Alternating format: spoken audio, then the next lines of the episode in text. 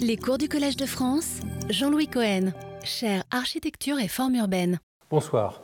Aujourd'hui, euh, pour cette huitième séance de ce cours sur l'interurbanité, je m'intéresserai à un deuxième couple de villes réceptrices avant, pour le prochain et dernier cours, de m'arrêter sur euh, New York et Buenos Aires. Donc aujourd'hui, deux capitales à nouveau, Berlin euh, et Moscou, deux capitales qui ne furent pas d'emblée, contrairement à Saint-Pétersbourg et Washington, créées comme les capitales de grands, États-nations, mais qui euh, furent des capitales pendant euh, longtemps sous des statuts différents, même si elles perdirent ce statut à divers moments.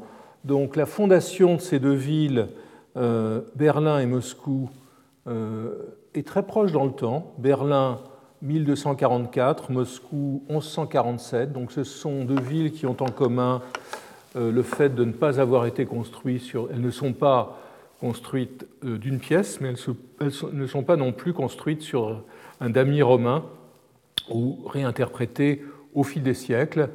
Euh, ces deux villes furent contestées dans leur statut de capitale. Berlin ville de résidence puis capitale des rois de Prusse, capitale impériale, et puis qui perdit son statut ou qui ne le garda que pour la partie orientale de la ville, capitale de la République démocratique allemande de 1949 à 1990, donc pendant 40 ans.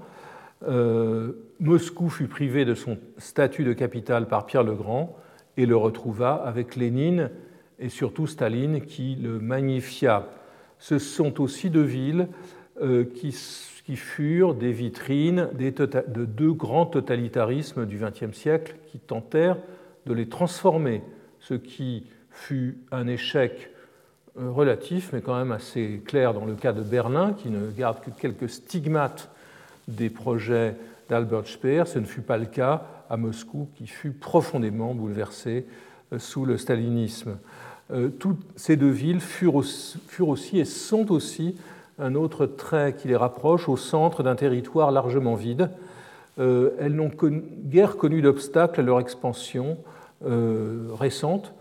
Le seul obstacle fut évidemment pendant la guerre froide le statut de, d'île étroitement surveillée qui était celui de Berlin-Ouest. Alors Berlin tout d'abord.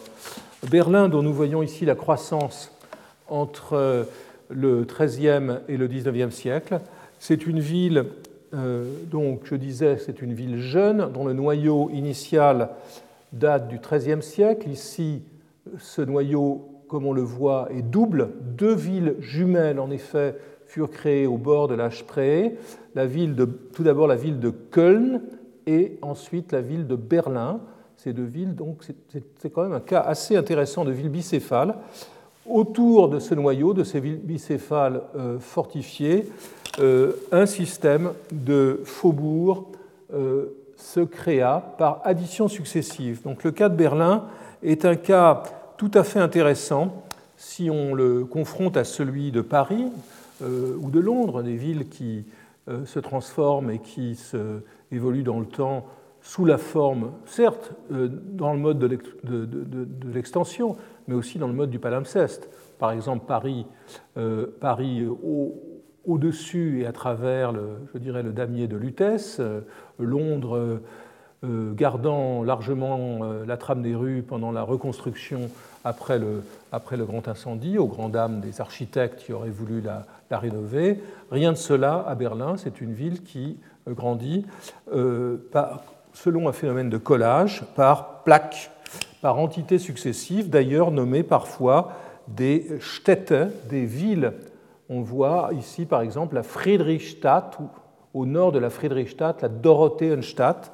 Ce sont presque des entités autonomes euh, qui s'ajoutent aux faubourgs créés à partir, notamment à partir du XVIe et surtout du XVIIe siècle à l'est et au nord de la ville.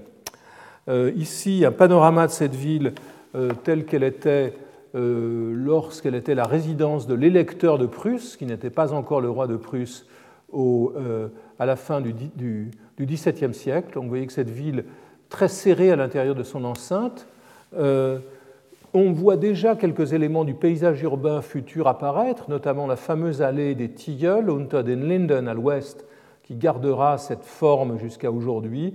Mais l'on voit aussi progressivement ces faubourgs apparaître en dehors des, en dehors des murs. Une logique d'addition euh, qui n'exclut pas l'importation euh, de formes urbaines, euh, de formes urbaines je dirais, étrangères ou exotiques. Ici, lorsque la Friedrichstadt est créée au milieu du XVIIIe siècle, la ville qui est consacrée au, roi de Prusse Frédéric, vous voyez à la fois le maintien de l'enceinte, la voie euh, sous les tilleuls, unter den Linden, l'existence d'un mur douanier, comme comparable au mur de, de Ledoux à Paris, au mur des fermiers généraux, et dans le même temps l'idée d'un début d'embellissement urbain à partir de places dont la forme serait différenciée.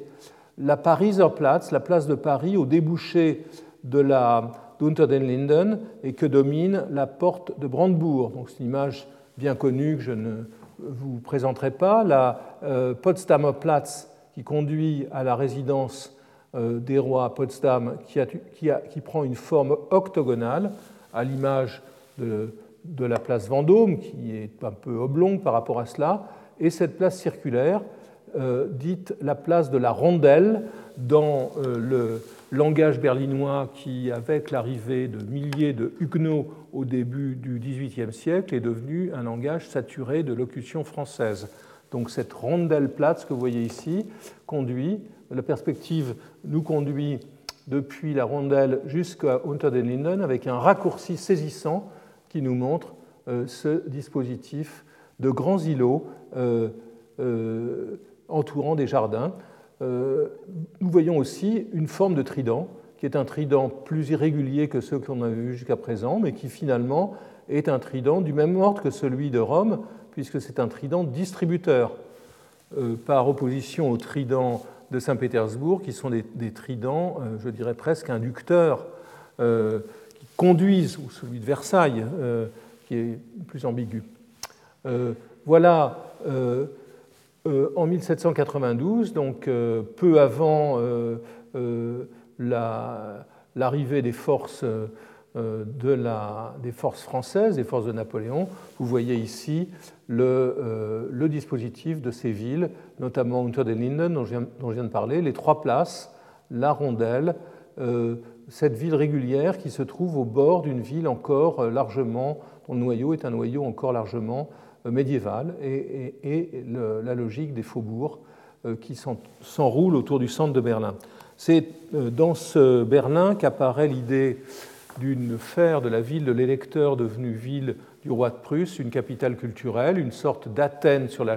Pourquoi Athènes euh, En parallèle à ce qui se passe à Saint-Pétersbourg avec l'idée, la, découverte de la Grèce et du rapport non plus seulement avec Rome, mais avec la Grèce la capitale russe, ici, euh, c'est l'idée eh bien d'une ville qui, serait un centre intellectuel et qui euh, serait, euh, trouverait son Parthénon, trouverait son Odéon, trouverait son, Agora, et en fait plutôt son, forum euh, en utilisant la, locution latine. Donc ce forum Fredericianum que vous voyez ici est composé de part et d'autre d'Unter den Linden par une série de bâtiments que j'ai évoqués rapidement, avec notamment le bâtiment de l'université, celui de l'opéra, celui de la grande bibliothèque, euh, l'arsenal, car la Prusse reste une nation militaire, et tout ceci à deux pas du palais royal, du palais des Hohenzollern, qui se trouve ici. On le voit mieux sur cette photo euh, euh, aérienne qui nous montre à nouveau l'opéra, la bibliothèque, l'université, le palais se trouve là-bas. À gauche, une hypothèse de restructuration de cet espace qui fut proposée par euh, Karl Friedrich Schinkel, grand architecte du, Berlin des débuts du XIXe siècle, on, voit ici Schinkel proposer une série de transformations et une régularisation de cet espace, notamment ici le palais euh, des Hohenzollern, euh, construit par Schlüter, dont j'ai montré une vue à propos de Saint-Pétersbourg la semaine dernière. L'emplacement situé face au palais, ici, sera utilisé par Schinkel pour créer un premier bâtiment nouveau, signifiant cette présence de, de la référence à l'antique. C'est l'Altes Museum, qui est à la fois une colonnade, la colonnade d'un temple à l'extérieur et la rotonde du Panthéon à l'intérieur. C'est donc un collage architectural euh, euh, dans le même temps que ce bâtiment euh, réoriente complètement le centre de Berlin. Schinkel ne s'arrête pas là, il est intéressant de voir cet architecte extrêmement habile à pratiquer toutes les écritures et qui était largement pétri de connaissances sur, le, sur Rome et sur la Grèce, il est intéressant de le voir rapporter, c'est ce que l'on voit ici euh, sur l'image du haut, de Manchester euh, après euh, son voyage de 1826, de rapporter l'image des entrepôts et des usines en briques de, des villes d'Angleterre et de, de les utiliser pour un de ses plus beaux bâtiments, la Bao Academy, que vous voyez en bas, euh, bâtiment qui a été détruit euh, non pas par la guerre, mais par euh, les autorités de la République démocratique allemande, et qui n'a pas été reconstruit, dont la reconstruction fait l'objet aujourd'hui de maintes polémiques à, à, Berlin, bien plus que celle du château royal qui a été refait. Donc vous voyez ici cet autre registre, c'est Berlin, sous, avec Schinkel, et avec une politique d'État qui tente de développer l'industrie et l'artisanat, s'identifie à une ville beaucoup plus proche, à une ville quasi contemporaine, qui est Manchester, s'identifie à l'Angleterre et s'engage euh, dans la poursuite d'un destin industriel que l'on ne perçoit pas du tout lorsqu'on euh, examine le résultat de tout cela, le forum Frédéricianum et la statue de Frédéric le Grand, à droite sur ce magnifique tableau de Gartner qui nous montre aussi combien euh, le palais royal domine encore et sa coupole domine encore le paysage. Donc c'est un centre urbain qui est euh, largement infusé de sources d'ailleurs. Ces sources, on les retrouve dans une certaine mesure lorsque Schinkel et les, les différents officiels les différents experts de la couronne vont s'attaquer à la croissance de Berlin à partir euh, du premier tiers du XIXe siècle. Ici, un projet de Schinkel pour l'aménagement du quartier de Moabit au nord de la, au la Spree. Euh, la, porte de Brandebourg se trouve ici et vous voyez euh, la création ici d'un grand champ de manœuvre, d'une prison panoptique, c'est l'élément le plus moderne dans ce projet, en bordure de Berlin projet partiel qui euh, est contemporain d'un projet beaucoup plus général euh, élaboré en 1840, donc à un moment où euh, Paris est en train d'édifier l'enceinte de Thiers et de s'enfermer à l'intérieur. C'est vers Londres que l'aîné regarde lorsqu'il crée à la fois un système de, de parcs, que vous voyez ici, de grands parcs, et un système de voies de liaison. Regardez ces voies de liaison courbes qui euh, commencent à ceinturer, qui euh, entendent ceinturer le, centre de, enfin, la partie édifiée de Berlin. Berlin saisi par l'industrie, euh, ce que montre magnifiquement ce tableau d'Adolf von Menzel qui évoque l'enfer de la sidérurgie de manière tout à fait éloquente. Et c'est aussi une ville, Berlin, qui comme Paris, et, s'inscrit au centre du réseau des chemins de fer euh, de la Prusse, ce qui donne naissance à des projets tout à fait euh, remarquables. Ici, ce projet de gare centrale qui n'a pas été réalisé et qui aurait été, euh, on voit, je pense assez clairement la relation, qui aurait été une interprétation urbaine du Crystal Palace de Londres, construit en 1851. Donc une sorte de Crystal Palace avec des train dedans. Projet non réalisé. J'ai déjà parlé aussi d'un autre élément, d'une autre, réalisation anglophile ou londonophile, qui est le quartier de villa de West End à Charlottenburg, non pas tellement dans son tracé, qui est un tracé qui n'a rien de, l'informalité des lotissements britanniques, mais dans, son, dans sa dénomination et dans sa place à l'intérieur du dispositif territorial de Berlin. Je voudrais m'arrêter maintenant sur un projet extrêmement important pour, pour Berlin, qui est le projet d'extension de l'ingénieur James Hobrecht, qui est élaboré en 1962. Euh, vous avez à l'esprit la forme de, euh, Berlin, du Berlin constitué de nappes successives. Le projet de Hobrecht est un projet qui tend à créer une très ample ceinture bâtie autour de la ville. Vous la voyez en rose ici, cette ceinture est constituée de boulevards, de systèmes de boulevards, de systèmes d'îlots et de systèmes de places, donc très peu d'espaces verts de, grande taille. C'est un projet euh, de croissance, par contraste avec un dispositif que Hobrecht connaît bien et qu'il découvre, puisqu'il se rend à Paris, à Londres, à Hambourg. Hobrecht, qui est un ingénieur à l'origine, et pas un administrateur comme Haussmann, qui dispose d'une administration assez pléthorique, euh, retourne euh, retourne le système euh, euh, haussmannien. On pourrait parler peut-être de similitude inverse, c'est-à-dire qu'il retourne le système des places. J'ai à l'esprit par exemple la, place de la République ici. Il retourne le système des places et des voies pour faire de ce qui était un système de transformation de la ville existante, construit sur la ville existante, un système de croissance dans lequel ce langage est utilisé de façon opposée. Euh, sur ce dessin réalisé par Jonas Geist, auteur d'un livre magnifique en trois volumes sur la maison à loyer berlinoise, qui a réhabilité euh, le plan de Hobrecht, enfin, qui a, en tout cas qui en a fait un objet d'étude au moment où les historiens français, je pense à Pierre Pinon, je pense à d'autres aussi, euh, à Castex et Paneret dans leur livre de l'îlot à la barre, c'est le, moment, autour de, 1800, de 1980, où euh, on, a cessé de, critiquer Haussmann et, où on a commencé à essayer de le, le comprendre et de l'analyser. Donc vous voyez en tout cas autour du centre de Berlin, ici, ce qui fut réalisé entre 62 et 1940, donc 80 ans de réalisation, et vous voyez ce système de voies euh, et, ce système de place créé en noir euh, très important ici le rapport en miroir avec Paris.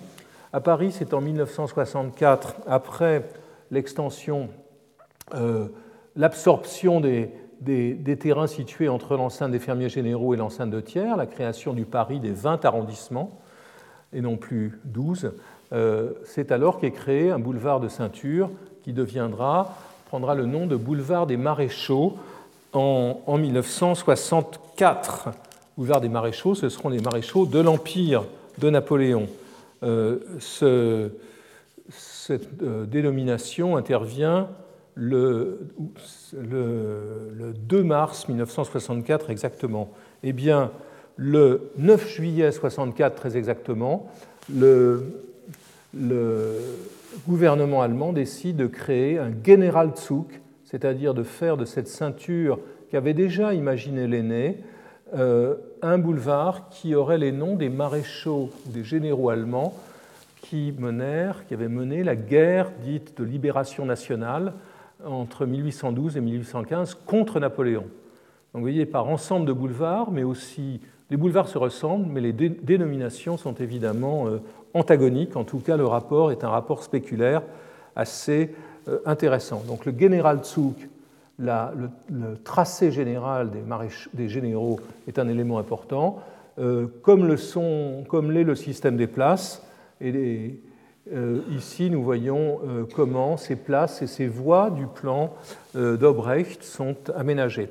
Une remarque très importante, rue et places, voilà les places à gauche dans le principal manuel d'urbanisme allemand de la période celui de Stuben, les places parisiennes. À droite, une place créée au début, tout, début du XXe, toute fin du XIXe à Berlin. Euh, ici, euh, les îlots euh, du plan de Berlin que Stuben, dans le même tracé, compare à ceux d'autres villes européennes, et, ces îlots qui peuvent être comparés à ceux de quartiers antérieurs à Berlin, à Berlin même. Ce qui est important, c'est l'échelle de ces îlots. Ce sont des îlots extrêmement grands, bien plus grands que les îlots parisiens. Et ce qui est très important, euh, c'est que ce plan, contrairement, à Paris, ce Berlin n'est pas découpé euh, selon un principe euh, de classe appliqué à l'ensemble de l'agglomération comme à Paris. Quartier bourgeois, quartier ouvrier. il y a non pas interpénétration, mais il y a coprésence de types de constructions différentes. Donc, certains îlots sont des îlots de construction bourgeoise, d'autres îlots et une très grande majorité d'entre eux, à vrai dire, sont des îlots de Mietskasernen, de casernes à loyer. Nous voyons ici un exemple de ces casernes à loyer. Euh, l'un de ceux qui a étudié précisément Geist dans son livre, c'est le Meyershof, dont vous voyez l'entrée. C'est un ensemble de logements ouvriers qui rassemble six, bâtiments dans la profondeur de l'îlot. Six bâtiments et autant de cours, plutôt cinq cours qui les séparent donc une extraordinaire densité qui est assurée par les grands îlots de ce plan de euh, Hobrecht. De la même manière, euh, en parallèle, l'innovation architecturale arrive à Berlin, euh, en rupture avec les modèles éclectiques qui dominaient jusque-là, au début du XXe siècle, une certaine anglomanie que l'on trouve dans les maisons en rangée de gauche et à droite dans ces villas, dans cette villa de Muthesius, ici inspirée par une, euh, villa euh, britannique construite quelques années plus tôt. Muthesius apporte euh, les thèmes de l'architecture domestique anglaise en Allemagne dans cette période et, transformera de ce point de vue toute la scène de la pensée architecturale allemande.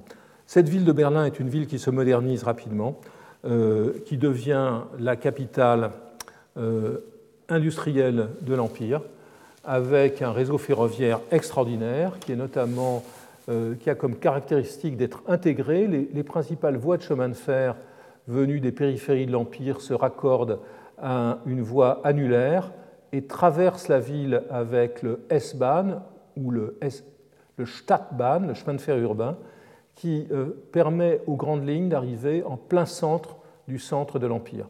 C'est ce dispositif que l'on baptisera à cause de son dessin la tête de chien. Vous lisez la tête de chien, qui va permettre cette croissance euh, et cette, euh, de, Berlin qui, par certains aspects, n'est comparable qu'à la croissance des grandes villes américaines de l'époque. Berlin devient aussi une capitale industrielle, notamment dans le champ de l'électricité. Elle sera surnommée Electropolis, la ville de l'électricité.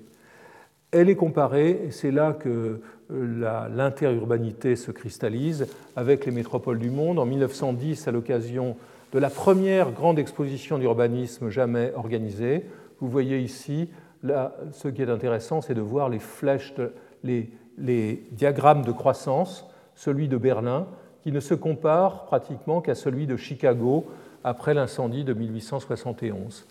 Et euh, ce parallèle avec, euh, avec, Chicago est très clairement lu, par exemple par le sociologue français Maurice Alvax, qui euh, écrira qu'à pour qui voulait avoir une idée de la grande ville américaine au début du XXe siècle, il était plus simple de se rendre à Berlin et que la ressemblance, y était, la ressemblance était frappante. 1910, c'est un grand moment dans la réflexion sur l'avenir de Berlin, en prélude à la croissance de la ville, la création d'un grand Berlin qui annexerait les faubourgs, ce qui fut impossible à Paris jusqu'à aujourd'hui. Euh, cette exposition est marquée par une grande, euh, je dirais, présence des études urbaines, un énorme travail de connaissance démographique et systémique et morphologique de Berlin est entrepris. Par exemple, ici, une, ce, diagramme nous montre la croissance de la population de Berlin pendant 40 ans comparant cette croissance au pic d'une chaîne de montagnes. C'est aussi à cette exposition que sont présentés les projets pour euh, euh, l'aménagement du Grand Berlin, pour le plan d'extension de Berlin. Et ce qui est intéressant, lorsqu'on regarde le programme de ce concours, comme je le fais ici, comme je vous le montre ici, c'est que ce concours est un concours euh, pour lequel les références sont américaines. Ce n'est plus Paris, ce n'est plus Vienne, le système des parcs de Washington, que l'on a déjà vu, avec déjà le plan de la commission Macmillan, le système des parcs du Bronx. Et les projets qui, résistent de tout ça, qui résultent de tout ça, les projets de plan, sont des projets très pénétrés des idées américaines. Un des lauréats propose notamment ce schéma de la grande ville, de la grande métropole unitaire à l'intérieur de laquelle des pénétrations vertes permettraient une certaine aération. Ce schéma, euh, dont on voit le dessin plus géométrique et et, moins symbolique, est le grand diagramme qui orientera la réflexion sur les métropoles au XXe siècle, bien plus que celui des cités-jardins de Hénard. C'est aussi, en 1910, euh, la présentation du plan de Chicago de Burnham de 1909 avec son système radial euh, extrêmement affirmé. il fait l'objet d'une publication en 1911. Et euh, si le projet ici de Meuring est inspiré par le système de parc américain, le projet de Schmitz, qui connaît bien l'Amérique, est plus largement inspiré du projet de Burnham. Et c'est un, projet qui va lui-même inspirer notamment le plan de 1940 euh, dessiné par Albert Speer. La réflexion sur la grande ville est une réflexion euh, qui notamment passe par la célébration de la, de, la verticalité. Berlin, Electropolis, Berlin qui était Athènes sur la se voudra Chicago sur la, sur. Ce slogan est proposé par euh, Walter Rathenau, euh, homme d'affaires et homme politique. Rathenau sera ministre de l'armement pendant la, Première Guerre mondiale. Rathenau était euh, Rathenau, père et fils, étaient les dirigeants de l'AEG, de la grande, entreprise de construction électrique pour laquelle Peter Behrens a travaillé. Et Rathenau, que vous voyez ici fraternellement enlacé à Thomas Edison devant une des turbines de sa fabrication, Rathenau sera parmi les hommes d'affaires et les architectes interrogés sur une possible troisième dimension de Berlin, ce que vous voyez dans cette brochure publiée en 1912. Berlin doit-il croître verticalement? La réponse est oui. Berlin doit se rapprocher des villes américaines et c'est ce qui se jouera euh, en, 1900, euh, en 1921 avec le concours pour un premier immeuble de bureau sur la Friedrichstrasse. Parmi les projets, le célèbre projet de Mies van der Rohe à gauche, qui est un projet largement dérivé dans sa transparence de ces vues des chantiers new-yorkais et dans l'utilisation de ces canyons euh, creusés à l'intérieur de, la masse, largement inspirés euh, de bâtiments comme The Equitable que vous voyez à droite. Dans cette phase d'unification de Berlin, cette unification est accomplie en 1920, euh, un Berlin étendu à l'échelle de la région, à l'image du Grand Londres ou du Grand New York, mais certainement pas d'un Grand Paris qui n'existe pas. Dans cette phase, les références à l'Amérique ne manquent pas, euh, et celles à l'Angleterre euh, survivent.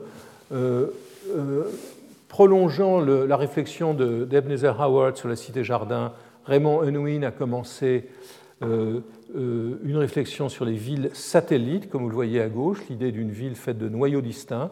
Et c'est dans cette perspective qu'il faut lire les grands ensembles de logements sociaux de la République de Weimar, comme celui de Britz à droite. Euh, Britz est un produit de Taut, architecte et du responsable de l'urbanisme de Berlin dans cette phase, qui s'appelle Martin Wagner, qui a lui-même une relation très précise et très, je dirais, attentive à l'Amérique. Euh, Wagner voyage aux États-Unis et publie un livre sur les problèmes d'urbanisme américain.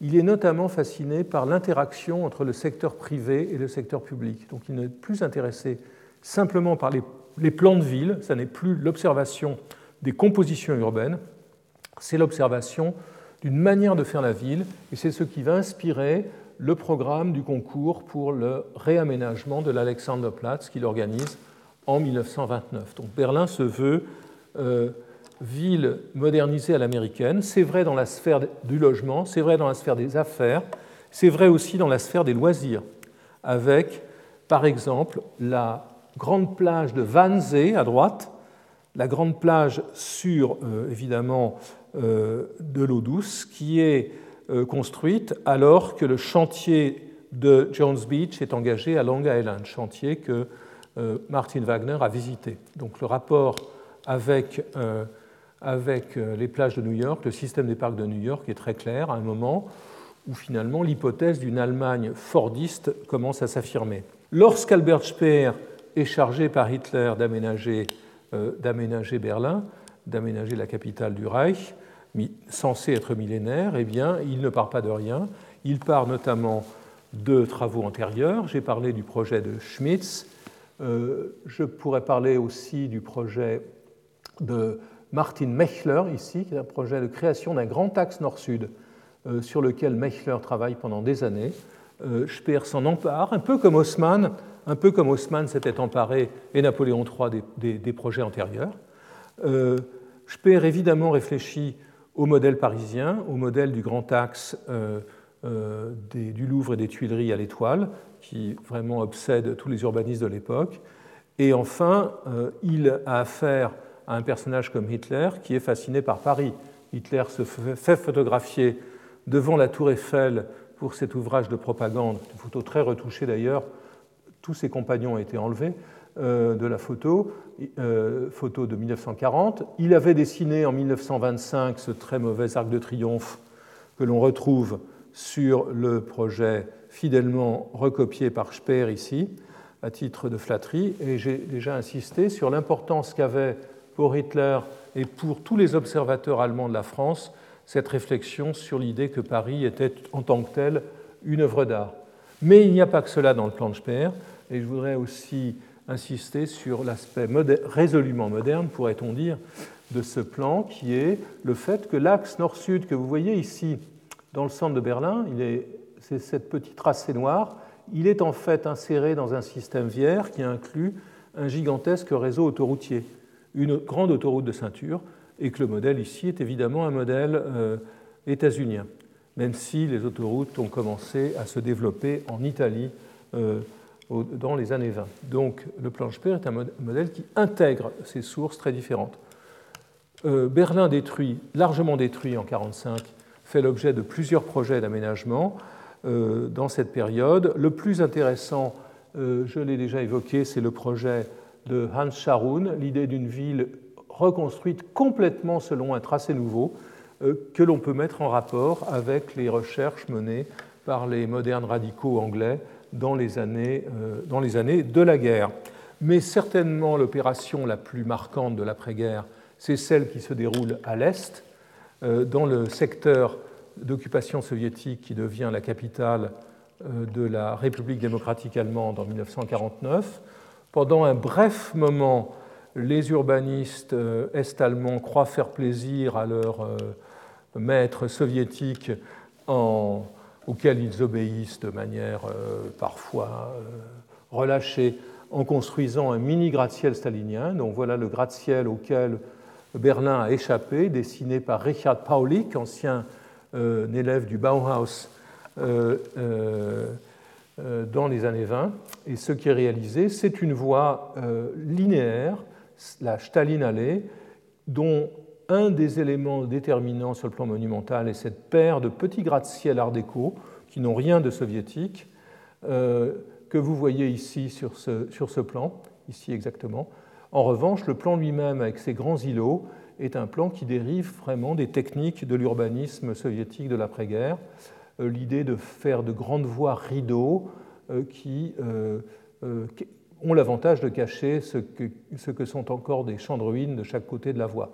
Donc en tout cas, c'est l'importation dans Berlin, euh, dans Berlin d'un dispositif urbain inventé, euh, inventé à l'Est. On le voit ici avec cette euh, vue de la Stalinallee au début des années 60, avec ces deux tours qui ne reprennent pas un motif américain, mais qui reprennent un motif berlinois antérieur et que l'on peut comparer au Leninski Prospekt construit au même moment, au même moment à Moscou. Alors Moscou, parlons-en.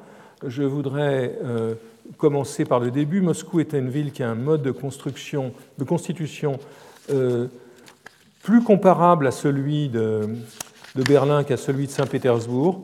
C'est une ville qui se développe à partir d'un premier noyau que vous voyez ici et qui illustre très bien cette dichotomie dont j'ai parlé dans mon cours sur Saint-Pétersbourg entre le Kremlin, la forteresse et le Possad. Le Kremlin, l'enceinte, qui à Moscou se dénomme, euh, se dénomme Kitaïgorod, qu'on traduit en général par la ville chinoise. Puis la ville se développe, le Kremlin construit sur une colline, au bord de la Moscova, puis la ville se développe par anneaux concentriques, euh, séparés par de très grandes voies euh, qui sont censés euh, empêcher la propagation des incendies.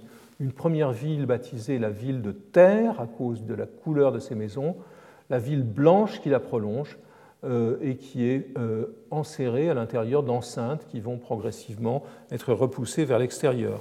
Voilà une, vue d'origine, une vue, une vue de la ville deux siècles plus tard. le noyau initial que l'on voyait sur l'image précédente, le voici, avec la ville accrue par anneaux successifs. Donc c'est une structure qui est beaucoup plus claire que la structure passablement confuse de Berlin.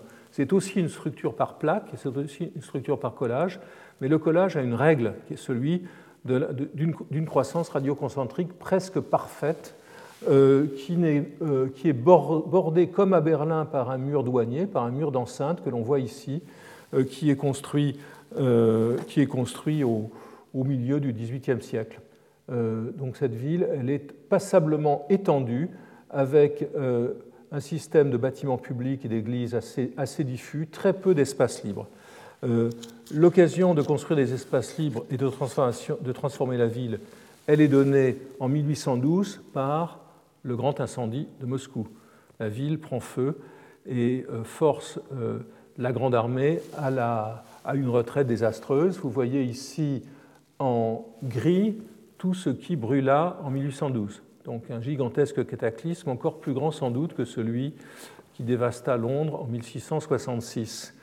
Euh, vous voyez euh, que, malgré tout, subsistent quelques éléments monumentaux dans le centre. La ville va être reconstruite euh, avec de nouvelles formes urbaines, notamment la transformation de cette voie annulaire qui était assez sinueuse et assez étroite en une promenade sur le modèle des boulevards parisiens.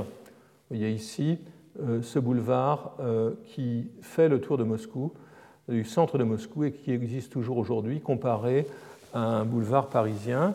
Je ne m'apaisanterai pas sur la Moscou du, du XIXe siècle. C'est une Moscou essentiellement marchande, une Moscou dans laquelle la reconstruction de la ville se fait euh, largement en bois euh, ou en briques enduites, mais en tout cas pas sur des modèles aussi somptueux que ceux de Saint-Pétersbourg, avec comme à Saint-Pétersbourg euh, une standardisation des types architecturaux.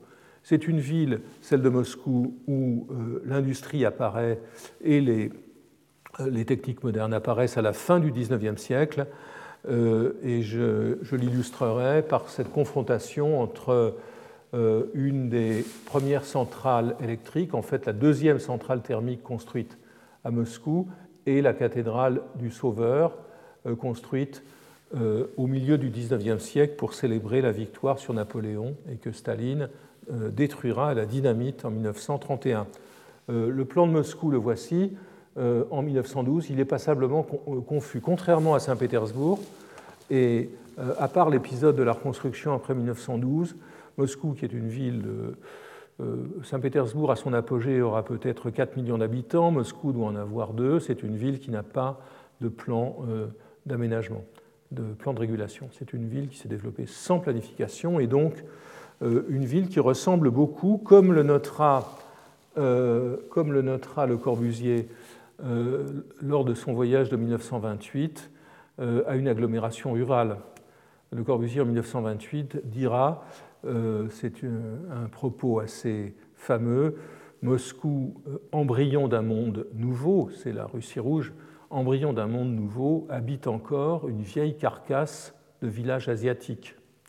Donc voilà ce village asiatique, il exagérait bien, bien entendu, mais Walter Benjamin, qui visita Moscou euh, peu avant le Corbusier, eut les mêmes remarques, en disant, fit des remarques similaires en disant que la ville ressemblait fortement à sa propre périphérie. Donc dans cette ville, il y a des projets de réforme avant 1914. L'un d'entre eux est celui de l'ingénieur Balinski qui imagine créer un, réseau de chemins de fer métropolitains et une gare centrale. Et vous voyez qu'il aurait sans pitié implanté sa gare centrale euh, à quelques mètres de la, place rouge et de l'église Saint-Basile. Vous voyez ce viaduc très inspiré aussi à la fois par les viaducs américains et ceux de, Berlin. Plus hardi, 1912, ce sont ces visions d'une Moscou métropolitaine, euh, d'une Moscou sillonnée par des, euh, monorails, euh, par des, ponctuée par des immeubles en hauteur, une Moscou modernisée de façon radicale, caricaturale, qu'il est difficile de ne pas rapprocher des vues qui s'échangent dans cette période de la, de la New York de l'avenir. Les King's Views of New York nous montrent une ville du même ordre, survolée par des aéroplanes un peu désuets, une ville qui, qui croît euh, autant dans ses profondeurs que dans sa, que dans sa hauteur. C'est aussi peu avant la guerre de 14 euh, que le mouvement pour la cité-jardin, euh, dont j'ai déjà parlé rapidement, se manifeste en Russie, que les, textes fondateurs d'Ebenezer Howard sont traduits, que les premières idées de cité-jardin apparaissent, mais elles ne se réaliseront pas véritablement avant les années 20. Ce sera le cas, par exemple, de, ce faubourg-jardin de Sokol, qui se trouve au nord-ouest de Moscou, qui est créé à partir de 1923. Vous voyez ici ce découpage de type cité-jardin que je rapproche de celui de Hampstead. Et il est vrai qu'il y a dans certains coins du plan de Sokol des accents britanniques. Je ne les surestimerai pas. En tout cas, ce qui est intéressant est de voir ces maisons typiquement russes implantées sur ce tracé euh, largement britannique. Pourquoi une cité-jardin? Pourquoi un faubourg-jardin Les premières hypothèses de transformation de Moscou après la Révolution vont dans ce sens. Les premières idées ne sont pas des idées l'idée d'une métropole continue à la Berlin. Premières idées sont des idées décentralisatrices plutôt à la Londres. Et c'est ce que l'on voit dans ces deux plans qui sont discutés dans les premières années du régime soviétique, alors que la ville, sans urgence, parce que la ville a perdu une grande partie de sa population pendant la guerre civile et qu'elle ne se repeuple qu'assez lentement. Euh, une grande étape, c'est ce plan de 1924 pour la nouvelle Moscou. on retrouve le système de Moscou ici, le centre, l'anneau, les boulevards, l'anneau dit des jardins, et l'idée d'une ceinture de cité-jardin ou de faubourg-jardin. On note aussi la présence très forte de l'industrie. Certaines hypothèses faites pour ce plan sont des hypothèses modernes, et euh, ce projet notamment de Leonid Vestine ressemble très fortement à la rue Malestevens à Paris, mais qui ne sera construite qu'en 1927.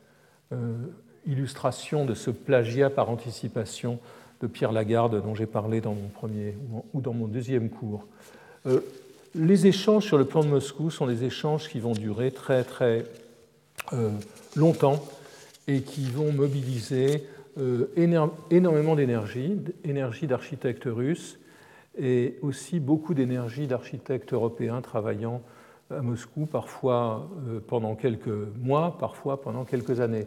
Donc, vous voyez à gauche euh, une hypothèse radicale qui est celle de Ladovsky, euh, qui, euh, le chef de file des architectes rationalistes, qui imagine une sorte de plan parabolique selon lequel Moscou se développerait dans la direction de Saint-Pétersbourg, rebaptisé Leningrad, à partir de son noyau ancien. Donc ce n'est pas une croissance concentrique, c'est une croissance axiale une modalité de croissance qui, sans l'inspirer vraiment, euh, peut faire penser à, la politique qui a été menée par Poutine depuis quelques années de création d'une sorte de nouvelle Moscou euh, vers le sud-ouest, sur les territoires ouverts du sud-ouest.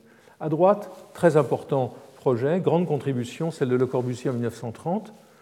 Euh, il lui est demandé par la municipalité de Moscou de réfléchir à l'avenir de la ville et il dit tout simplement, eh bien, rasez tout. Donc c'est une hypothèse bien plus radicale que celle du plan voisin. Euh, pour Paris, la ville est complètement rasée à l'exception de certains de ses monuments et un plan de ville rationnel est suggéré. Ce plan, vous le voyez ici à gauche, c'est un plan qui est issu des projets antérieurs de Le Corbusier, notamment sa ville contemporaine de 1922. il y a une différence. Le Corbusier met je dirais, célèbre et met en évidence un quartier directionnel qui n'est plus, évidemment, dans le système bolchevique, la ville des affaires.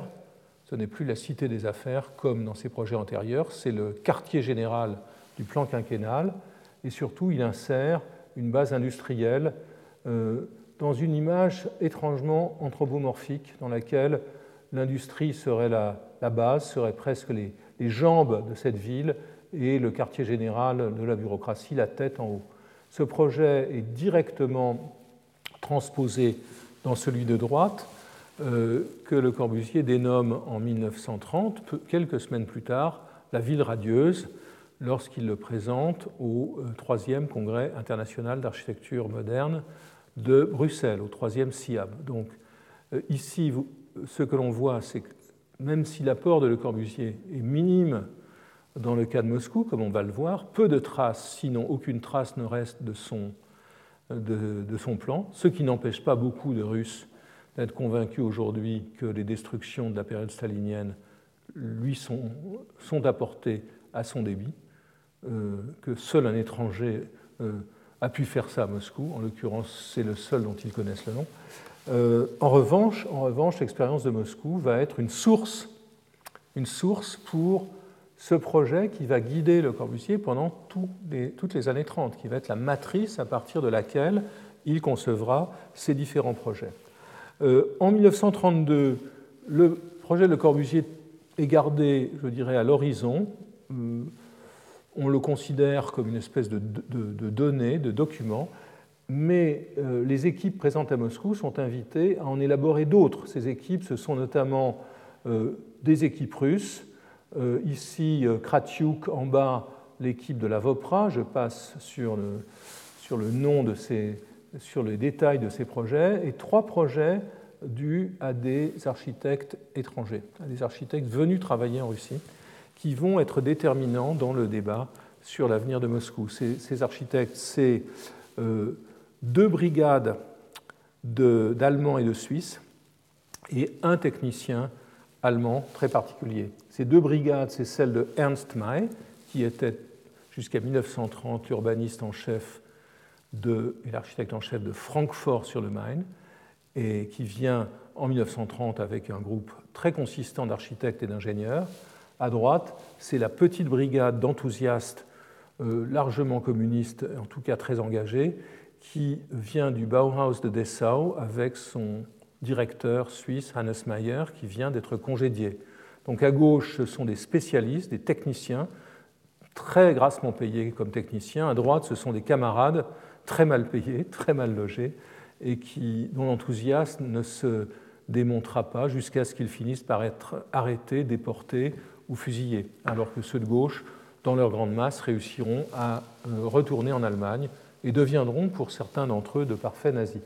Donc deux équipes, deux destins différents et des projets différents. Euh, le projet de Maï pour Moscou euh, pour le concours de 32 est une adaptation de son projet pour euh, Francfort. Vous voyez ici Francfort, le centre et les, périphéries, imaginées en gris, selon le principe des cités satellites anglais. Donc vous voyez Unwin et ses cités satellites, Unwin avec qui Mai a travaillé, euh, May reprend cette idée à Francfort et vous voyez le plan de Moscou. Moscou est une ville qui reste très, euh, vous le voyez ici, très compacte en tant que telle. Euh, May refuse toute croissance continue et crée des cités satellites qu'il appelle des combinats. C'est la sémantique du plan quinquennal, des combinats. En voici un avec son système de bâtiments linéaires, son système de bars qui reprend les idées utilisées à Francfort. Ici, le projet de Meyer est un projet mixte, mais dans lequel on trouve aussi l'idée de quartiers nouveaux, euh, de quartiers nouveaux et rationnels, de quartiers fonctionnels construits en périphérie de la ville. Mais la contribution euh, la plus importante, c'est celle euh, d'un troisième larron, qui est un architecte du nom de Kurt Meyer, que vous voyez ici. Kurt Meyer a ce site particulier, et c'est assez piquant, dans son histoire d'avoir été l'urbaniste de Cologne dans les années 20, dont le maire était un certain Konrad Adenauer. Donc c'est l'urbaniste d'Adenauer qui va devenir le, dessinateur du projet de Staline pour Moscou, projet endossé par Staline à Moscou. je trouve qu'il y a une certaine ironie dans tout cela. malheureusement pour ce pauvre Kurt Meyer qui sera déporté et mourra au goulag en 1944. Le projet de, de Kurt Meyer est un projet intéressant. Vous le voyez à droite, il est difficile à comprendre, mais vous comprenez tout de suite que c'est un projet compact, que c'est un projet qui abandonne toutes les idées de cité-jardin et de, et de ville satellite. C'est un projet compact pour reconstruire Moscou sur elle-même. Donc on passe de la logique des plaques, de la logique du collage, à la logique du palimpseste. On revient à cette technique d'aménagement qui n'avait pas été la technique moscovite jusque-là. Et euh, deux images sont importantes pour comprendre ce projet. Celle du projet de Möhring, que j'ai déjà montré, celle de la ville continue avec ses quartiers industriels dans la périphérie, son centre, ses quartiers d'habitation et ses euh, percées vertes allant jusqu'au centre. C'est véritablement une des sources du centre euh, du projet de Möhring. Et ici, un projet qu'il connaissait bien puisqu'il avait eu à le gérer et à le réaliser, qui est le projet de Cologne, avec une ceinture verte. Et là aussi, vous le voyez, des systèmes, une, seconde ceinture verte et des systèmes de pénétrantes vertes. Un système de parc euh, évidemment plus détaillé que celui de gauche, qui n'est qu'un principe.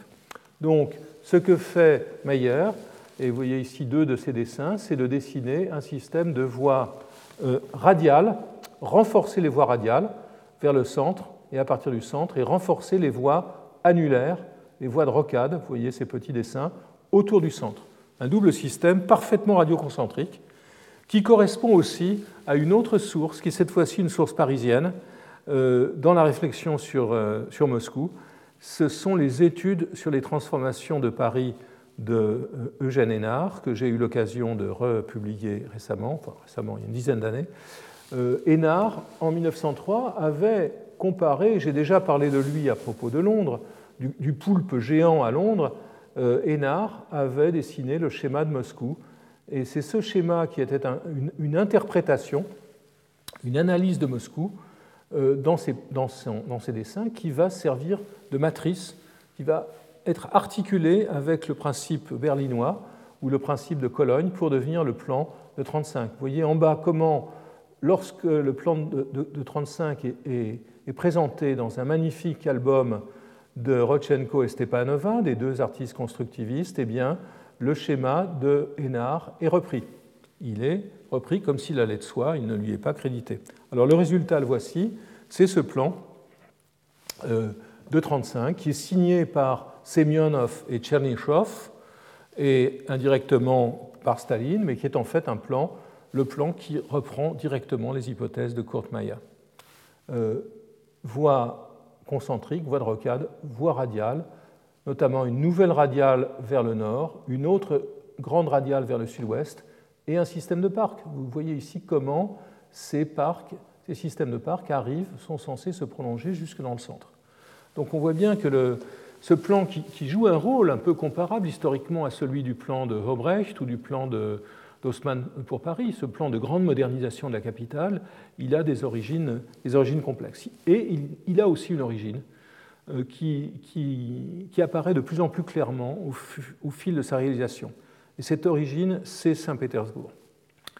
Euh, Katharina Clark, dans un article euh, tout à fait éclairant d'un livre qu'a publié Eva Bérard intitulé Saint-Pétersbourg, une fenêtre sur la Russie, euh, parle, à propos, parle de Saint-Pétersbourg, mais à propos de Moscou, en, analysant ce qu'elle appelle la péterbourgisation de Moscou, que Staline opère, pour légitimer le transfert de la capitale et pour lui donner son, allure, je dirais, euh, eh bien, il encourage, Staline, c'est un, peu un, euh, un, terme, un brand qui représente une, équipe, une équipe de, de, dirigeants opérant dans la sphère de l'urbanisme, eh bien, vous voyez ici la euh, perspective Nievski et ses séquences monumentales transversales.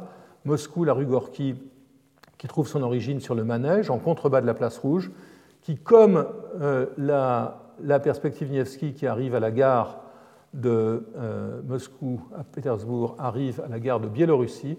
Et vous voyez l'aménagement de ces séquences transversales, la place Pouchkine, la place Maïkovski, l'aménagement d'une place transversale ici devant l'ex-Douma devenu soviet de Moscou, il y a une très très grande similitude et, une similitude qui sera soulignée fortement euh, dans la manière dont le plan de Moscou sera présenté essentiellement sous l'angle de la rue Gorky. Alors quand on regarde le, détail des bâtiments, les choses sont différentes. Le premier grand îlot construit euh, immédiatement au départ de la rue Gorky, euh, la place du Manège est ici, la place rouge derrière le musée historique le bâtiment de Mordvinov, grand îlot d'habitation, est un, îlot qui est très difficile, dans lequel il est très difficile de ne pas voir un écho de cet euh, immeuble new-yorkais du début du XXe siècle. derrière les deux se trouve évidemment l'hypothèse d'un palazzo florentin agrandi démesurément, mais la logique du soubassement, la logique des, ouvertures, la logique de la frise et de la corniche la grande différence, évidemment, c'est la présence de ces prolétaires euh, euh, en statue sur le haut du bâtiment. Euh, d'autres sources abondent. On pourrait par exemple rapprocher ce projet de Chiusev pour les quais de la Moscova, qui sont transformés à l'image des quais de Saint-Pétersbourg. C'est ce, ce, que Clark analyse très bien dans son texte. Ces quais transformés en quais de granit comme à Saint-Pétersbourg, Youssef, dans ce, projet, euh, avec ce, bâtiment semi-cylindrique, évidemment, fait écho euh, au marché de Trajan euh, à Rome. Donc il y a clairement des sources romaines. Il y a aussi des sources autres qui ne manquent pas d'intérêt. Je pense ici à, pardon, à cette résurgence de l'architecture parlante, de cette architecture du, de la fin du XVIIIe siècle, où les édifices euh, étaient parfois inscrits dans le champ discursif, leur plan étant fondé sur des lettres de l'alphabet, comme dans ce traité de Steingruber. Donc, vous voyez les bâtiments. Euh, le Doubs a véritablement déployé cette, cette idée dans beaucoup de ces, ces, bâtiments imaginaires. À Moscou, ça n'est pas imaginaire. Le théâtre de l'armée rouge que vous voyez à gauche a été réalisé. Alors après la guerre, et c'est mon dernier, le dernier épisode, euh, après la guerre, une nouvelle vague euh, de réception se met en place euh, à l'initiative de Staline lui-même. Je crois que les documents sont assez éloquents. Staline déclare un jour devant à Nikita Khrushchev qu'il a rapporté dans ses mémoires Nous avons gagné la guerre, et le monde entier voit en nous les glorieux vainqueurs. Nous devons être prêts à accueillir un afflux de visiteurs étrangers. Euh, que se passera-t-il s'ils marchent dans Moscou et n'y voient aucun gratte-ciel? Ils feront des comparaisons défavorables avec les villes capitalistes. Fin de citation de Staline. Donc, il va falloir faire des gratte-ciel. C'est une décision qui est prise dans ce sens-là en 1947, mais pas nécessairement des gratte-ciel américains. Les gratte-ciel américains sont critiqués on le voit ici dans le principal traité d'urbanisme de, la période qui considère que leur implantation à, euh, euh, New York est faite selon les, règles du profit et non pas selon les règles de la bonne composition des villes. Et donc l'idée qui est mise en avant, le propos qui est mis en avant, c'est celui, euh, c'est une sorte de délégation. le terme de gratte-ciel est banni, il est considéré comme cosmopolite, capitaliste, mauvais. Euh, c'est le terme d'immeuble en hauteur, Wisotka, qui est utilisé. Et euh, les représentations tentent de justifier cette hypothèse. J'aime beaucoup cette grande euh, perspective dessinée par un peintre polonais, Dombrowski, pour justifier la construction du palais de la culture et de la science cadeau de l'Union soviétique à Varsovie. Et vous voyez cette représentation étonnante. Pourquoi?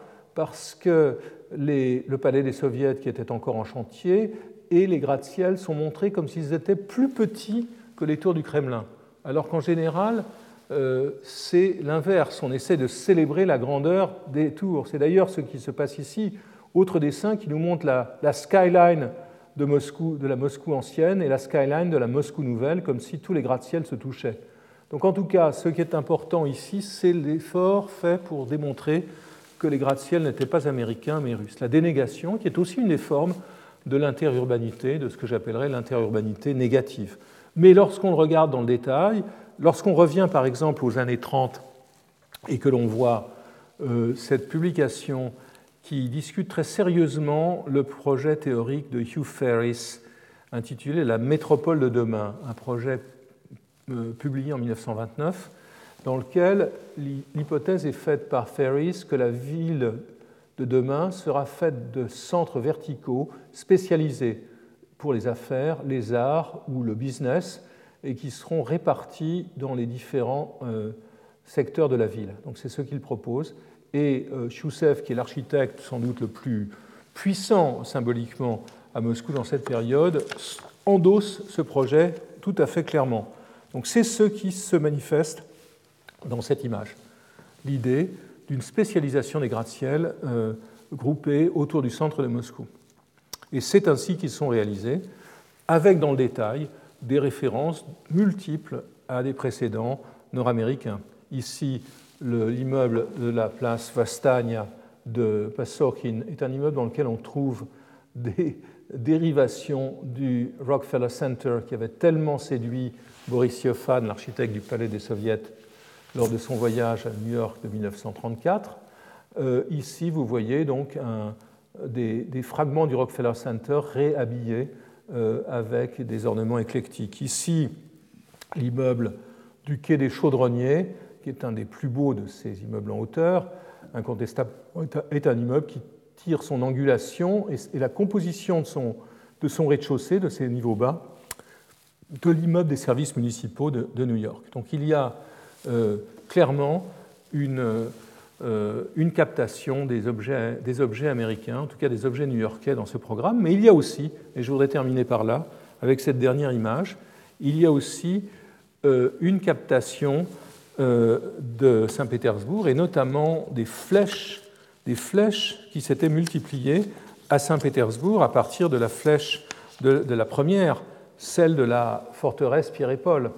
Donc vous voyez à droite l'amirauté, à gauche l'université réalisée, le ministère de l'Industrie heureusement abandonné après la mort de Staline car il aurait écrasé le centre de Moscou de sa, masse.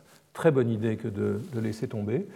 Deux, deux, bâtiments, en tout cas un projet et un bâtiment, qui nous montrent comment finalement dans cette Moscou euh, tardo-stalinienne, c'est une architecture, je dirais, Frankenstein qui apparaît, une architecture qui est faite de morceaux cousus ensemble, de morceaux américains et de morceaux puisés euh, dans l'histoire récente de la Russie. Merci. Retrouvez tous les contenus du Collège de France sur www.colège-2-france.fr.